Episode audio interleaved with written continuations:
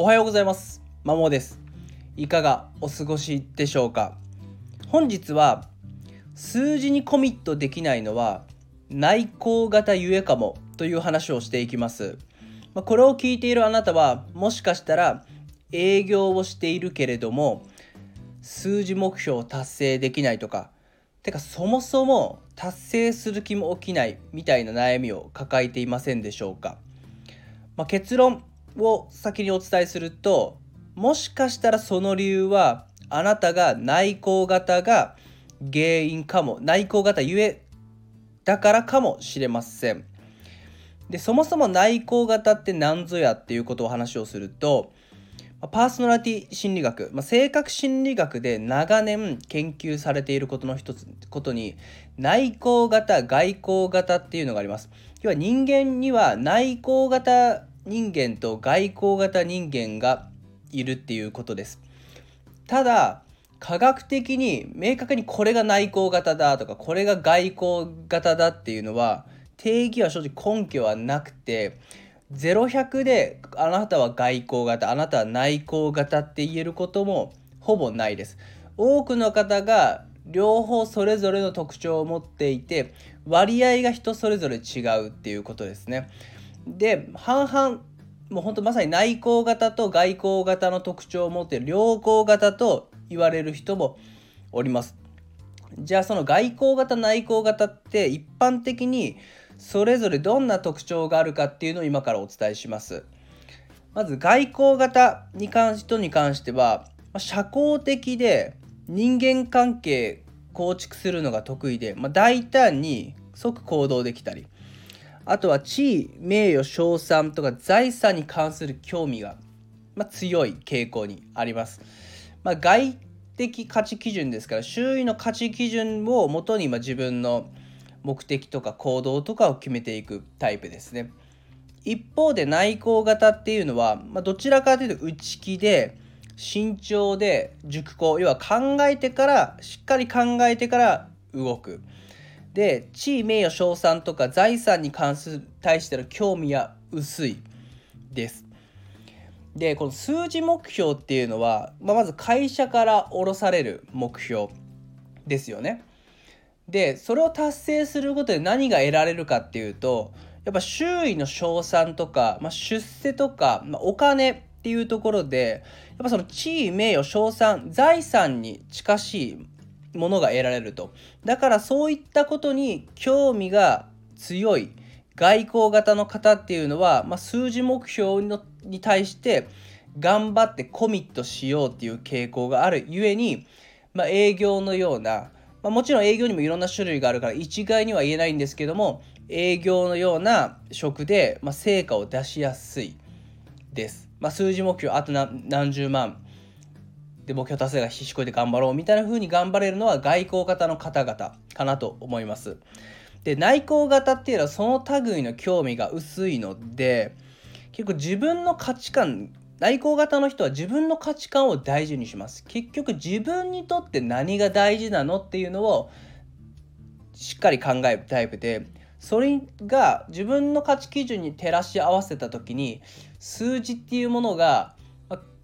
大事であれば頑張ると思うんですけどもそうじゃない場合は頑張りきれないんですね。でそういった中で仕事の意義何のためにこの仕事をやっているんだっていうその意義が見つからないとなかなか頑張りきれないっていうのが内向型の特徴かなというふうに思います。まさに私が前の会社求人広告の営業をしていた、まあ、人材会社で働いてた時はほんとダメダメポンコツ営業マンで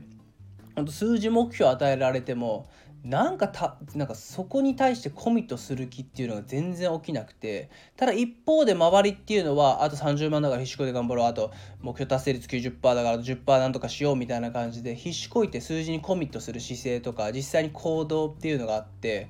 本当即行動をされてる方々ばかりでした。ただ一方で自分っていうのは全くその気すら起きなくてなんで自分だけこんなモチベーション上がんないんだろうとかなんで自分はこんな数字にコミットしようと思えないんだ。行動もなんかすぐ起こせなくてあれこれ考えてしまうんだろうっていうものすごく葛藤を抱えていたんですけどもそういった時に出会ったのが外交型内向型という考えであ自分は完全に内向型だなっていう。内向型の傾向が強いなっていうふうに思った時からあ多分自分にとって数字目標の達成ってそれほど重要じゃないな。それよりもなんか仕事のいいこれ何のためにやってるの？誰の役に立ってるのっていうことに意味を見いだせないとダメだなっていうところからアプローチを変えました。それまでは外交型内向型っていうことを存在を知らなかった時はなんか必死こいて周りのように数字にコミット頑張ろう頑張ろうみたいな感じになってたけど全然うまくいかなかったのでそっから思考を変えて仕事の域何のためにやってるの誰の役に立ってるの人のお役に立つことだけをことにやりがいを感じようっていう風な思考を変えてからちょっと気持ちが楽になって少しだけでも成果は上がったような気がします。で外交型内向型、まあ、世間的にですね、ま、社交的で人間関係構築があ得意とで地位名誉財産とか賞賛に興味が強い外交型の方がやっぱもてはやされてる印象ありますよね。まあ、それは人当たりが良くて人間関係構築できる方が周囲に評価されやすいと思います。なので内向型私のような内向型正直苦しかったですね。ただ過去の偉大な今も生きている偉大な方々には内向型は多いです。代表するとニュートン、アインシュタイン、ビル・ゲイツ、ハリー・ポッターの著者の J.K. ローリングさん、ウォーレン・バフェット、スティーブ・オズニアックですね、アップルの。で、Google の創業者のラリー・ペイジさんとかみんな内向型と言われています。本当クリクリエイティブ性が高くて、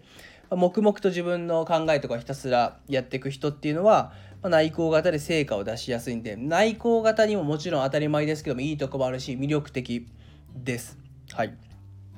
でこの今これまでお伝えした情報っていうのは内向型人間のすごい力というスーザン・ケインさんが書かれた本をもとにお話をさせていただいております。この本はですね外交型人間を称賛する社会に一石を投じた本で外交型も確かに魅力的ですごいけども内向型人間もめっちゃすごいぞっていうのが分かる本です。具体的な事例をもとに。で外交型内向型ってどう違うのっていうことも、まあ、説明されておりますんでもしかして自分って内向型だなとか周りとちょっとちゃうなっていう風な不安を感じていて、まあ、性格心理学に関する知識をちょっと深めたいっていう方はですね是非一読することをお勧めします。で文庫本なんですけれどもページ数が455ページとまあまあ長いのでちょっと読み切るには根気が必要なので気になるところだけ読むっていうのがまずはいいんじゃないかなっていうふうに思います。